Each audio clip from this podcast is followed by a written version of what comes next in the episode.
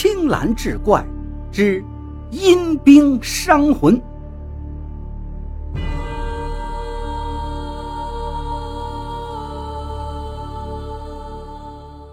你是何人？为何敢大胆拦于阵前？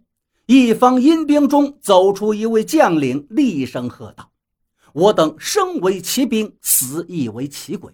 生前为国杀敌，精忠报国，使得陈国贼兵不敢犯我边境，又得百姓不遭人辱戮。死后亦要杀尽陈鬼，使之再无冒犯我齐国之心。”此话言罢，陈国阴兵是义愤填膺，大骂齐兵不知廉耻。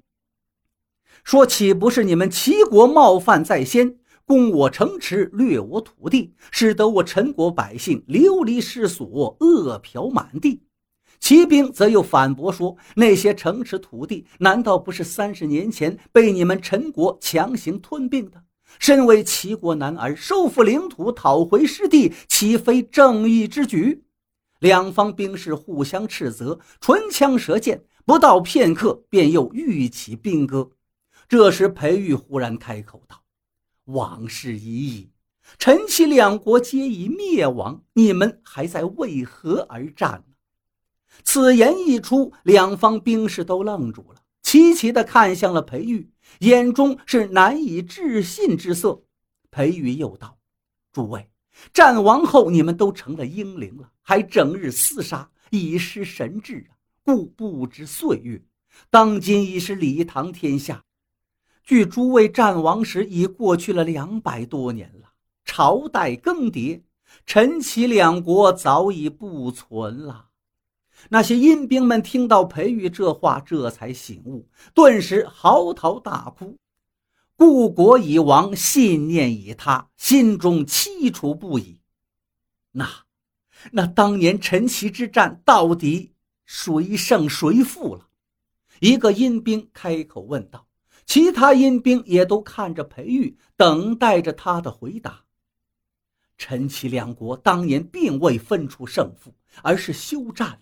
后来为了抵御他国，两国交好，以签下不战之约。怎会如此？阴兵们听到这个消息，皆是一愣。裴玉长叹一声。不知该如何将这件荒唐史实讲给这些为国捐躯的忠魂们听，亦是不知该不该讲给他们听。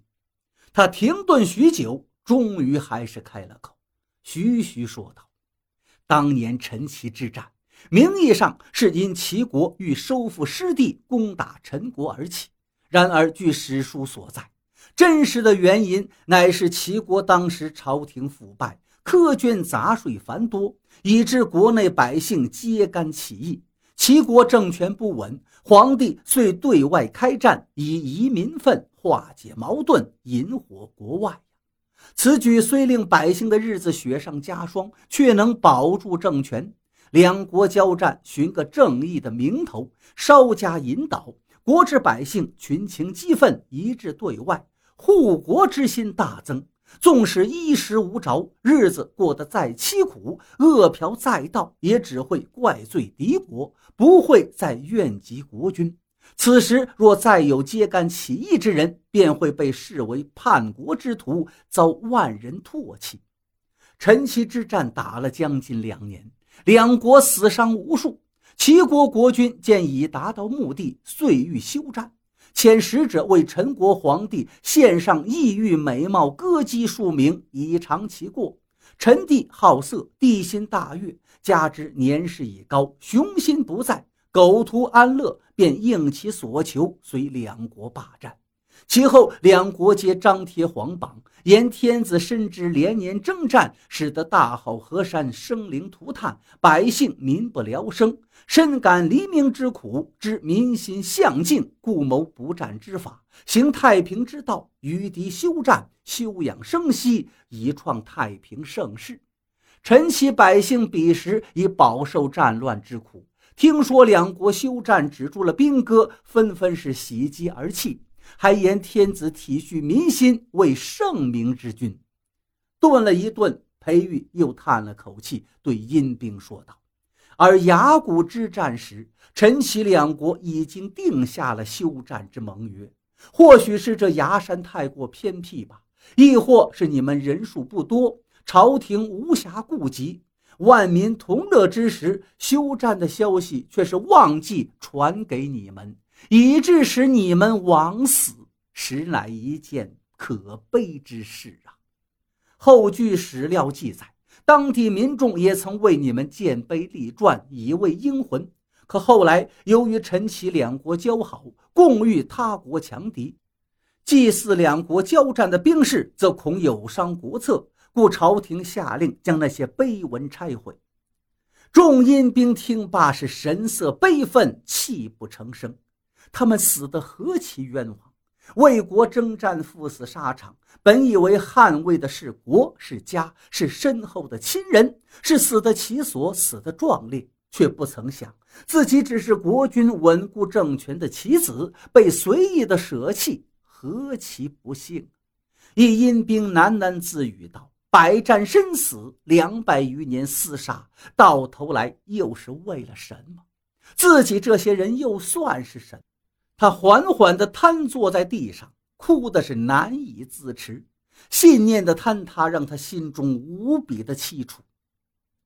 但你们是英雄，裴玉走上前道：“身怀家国之情，并为之而战死者，不是英雄又是什么？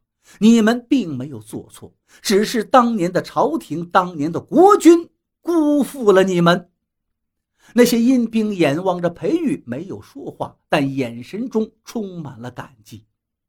往事已矣，前世之事又何必为之伤怀呢？不如放下那些前尘旧事，也放下苦楚，往生去吧。众阴兵见世间已无留恋，也不再有执念了，于是点头同意。道人于是再次设坛施法，诵咒渡魂。阴兵们的身影渐渐变得淡薄起来，最后消失不见。此事已了，裴玉告别了道人与老者，继续赴京赶考。不日之后，裴玉皇榜高中，得了襄州通判之职。襄州距崖山不远，他赴任之后，故地重游，来到崖山，拜祭了死去的将士们。并让人为他们建碑立祠，唤名为“伤魂祠”。